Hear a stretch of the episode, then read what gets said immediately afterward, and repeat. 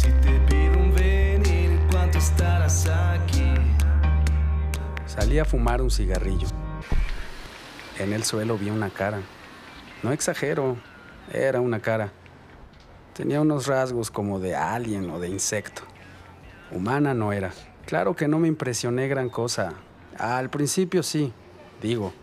Todo mundo se impresiona cuando ve una cara en la banqueta, pero luego comprendí que la cara era fortuita. Un simple accidente molecular. Gotas de agua. Regresé a la oficina sin hacer mucho por llamar la atención. Ni siquiera le dije a nadie sobre la cara. Me puse a archivar papeles como se supone que debo hacer todos los días. Puedo jurar que de haber seguido así, de haberme dejado atrapar por el ritmo de los papeles, hasta me habría olvidado de la cara por completo. No lo hice y no fue mi culpa. Fue todo cosa del gordo Cagafaglia. Cagafaglia entró todo jadeante. Sudaba hasta por las vísceras. Uno lo veía sufrir. Con torpeza se aferró a los escritorios. Sus pezuñas de cerdito tiraron por ahí un par de papeles y los sostuvieron. Todo un caso, Cagafaglia. Todo un caso. Tan torpe, tan gordo, tan ciego. Cagafaglia levantó la cabeza y me miró. Lanzó una sonrisa grotesca. ¿Viste la cara? ¿Cuál cara? La cara sobre la banqueta. Aunque sabía de lo que me hablaba, me dejé arrastrar por él.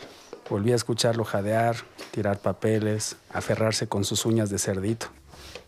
Llegué primero que él a donde estaba la cara. Es una cara. Lo sé. No parece humana. ¿Por qué crees que está ahí? Imposible explicarle a Cagafaglia lo que yo creía. Imposible explicarle a Cagafaglia cualquier cosa. Di una vuelta inmediata y me refugié de nuevo en la oficina. Por un momento creí haberme librado de Cagafaglia, pero no se me ocurrió tomar en cuenta la tenacidad del buen cerdito y en menos de cinco minutos lo tenía de nuevo ahí, jadeante, con sus pezuñas jugando entre los escritorios. Yo creo que es de mal agüero. ¿Qué es de mal agüero? Sí, ¿qué es de mal agüero? Interrumpió el baquetón Enriqueta. No hacía gran cosa el baquetón Enriqueta. Se jactaba de ello y con orgullo. Nunca hago gran cosa, nunca hago nada. Soy como un zombie, un fantasma, un éter que divaga por aquí y por allá. De más estaría decir que todo era mentira. Ciertamente era como un zombie, aunque a veces actuaba como fantasma. Pero de éter que divaga por aquí y por allá, tenía bien poco. Lo que pasa es que el baquetón Enriqueta era espiritista y poeta, o así se definía él. Lo veía uno recostado sobre su escritorio, hojeando unos libros gruesísimos de poesía trascendental. Les llamaba él. No soy un hombre de letras, pero sé algo de poesía y puedo jurar que ni uno de los libros de Enriqueta me es conocido.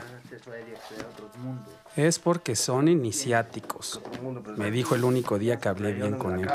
Mis libros son iniciáticos y solo sirven para comunicarnos con mundos que están más allá de nuestros sentidos. No están al alcance de todos. Lo siento. Así cerraba casi todas las frases. Hacía un ademán amanerado y se quedaba en silencio, en blanco. Lo siento. Cagafaglia se llevó al baquetón Enriqueta hasta la escena del crimen. Como ambos tardaron en regresar, decidí salir, solo para divertirme un poco. Nunca está de más cuando trabajas con gente como Enriqueta y Cagafaglia. Caminaban en círculos en torno a la cara. Cagafaglia no dejaba de sonreír. Se sentía un gran descubridor, un expedicionario. Entonces dejaba de ser un cerdo y se convertía en una especie de gorila. Un gorila peligroso, enjaulado, presa del frenesí sexual. Por un momento pensé que tomaría entre sus brazos a Enriqueta hasta convertir al sensible contador en un montón de palillos dentales sobre la banqueta. En lugar de eso, se paró como macho alfa sobre sus nudillos, golpeó su pecho e inmediatamente abordó al baquetón Enriqueta para que le diera respuestas. ¿Qué dices? ¿Qué es esto? Yo siento que es una manifestación. ¿Manifestación? Una manifestación, sí. Ajá. ¿Una manifestación de qué? Pues... ah, pues un espíritu. Está claro. Entiendo, un espíritu. De modo que estamos ante un espíritu, ¿eh? Un espíritu Entiendo, entiendo. Yo los miraba espíritu. desde la puerta, divertidísimo.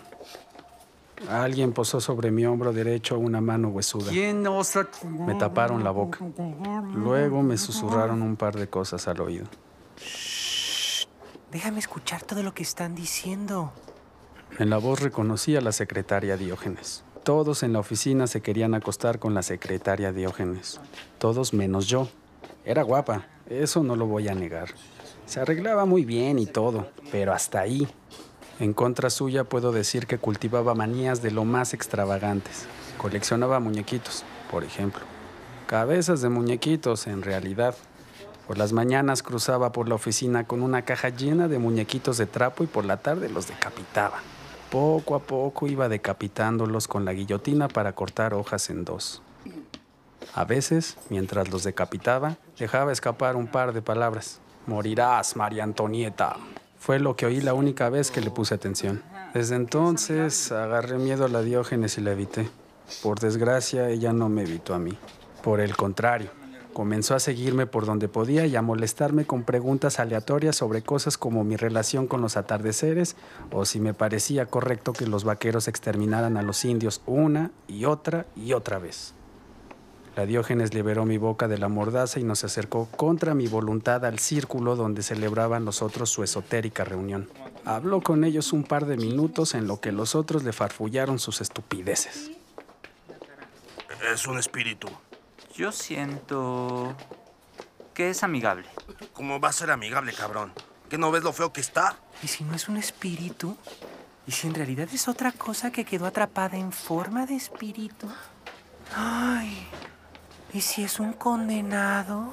Estuvieron discutiendo por un muy buen rato, hasta que la democracia terminó por decidir que el espíritu no era beneficioso, que se trataba de algo inmoral, algo maligno. Diógenes y Cagafaglia estaban de acuerdo en considerarlo repulsivo, aunque Cagafaglia se aferró a la hipótesis del espíritu, mientras Diógenes señaló tajante que eso era otra cosa.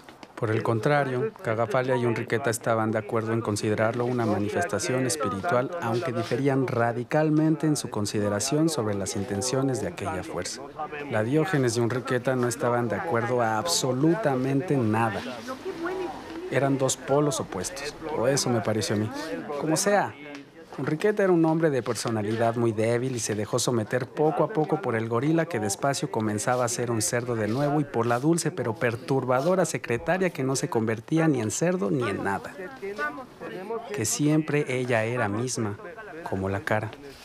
Los tres se pusieron de acuerdo en que la cara era una entidad amenazante. Le hicieron la guerra. Pobre cara. Jamás en la vida había visto tanta violencia contra un ser inanimado. Cagafaglia intentó rasparla con una lija especial para cemento. Enriqueta realizó algunos exorcismos. Nada parecía servir. La secretaria Diógenes fue, entre todos, la más discreta. No hacía casi nada extraño salvo decapitar a sus muñecos. Decapitarlos con una furia inverosímil, injustificada. Los días transcurrieron y la producción de la oficina bajó. Ya casi no me entregaban papeles para que los archivara. La metodología de Cagafaglia cambió mucho. Dejó la lija por un martillo convencional primero y uno hidráulico después. Al principio creyó que lo había logrado. Sobre la banqueta se generó un agujero lo suficientemente grande como para aniquilar por siempre la terrible mancha de humedad. Sin embargo, el agujero fue inútil luego de un par de semanas. Sobre el mismo espacio donde antes se había establecido, la humedad volvía a trazar su camino hasta grabar sobre el agujero una cara evidentemente idéntica a la anterior. El primero en descubrir eso fue Enriqueta, quien de inmediato volvió al libro de exorcismos. Yo siento que lo hicimos enojar. Les dije que era buenito y ya se enojó con nosotros por correrlo. No lo hicimos enojar.